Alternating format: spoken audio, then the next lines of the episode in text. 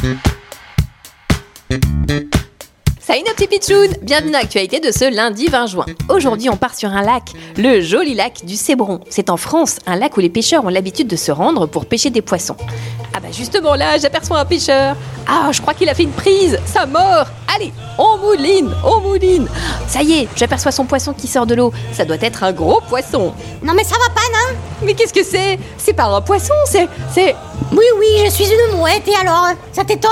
Bien sûr que ça m'étonne. Une mouette? D'habitude, les pêcheurs pêchent des poissons, pas des mouettes. Ah, mais ça c'est parce que j'ai vu la page gigoter, et je n'ai pas pu résister. J'ai plongé pour le manger, mais je suis restée coincée. Sortez-moi de là Attendez, bougez pas, Madame la Mouette, on va vous libérer. Oh, is Oh, is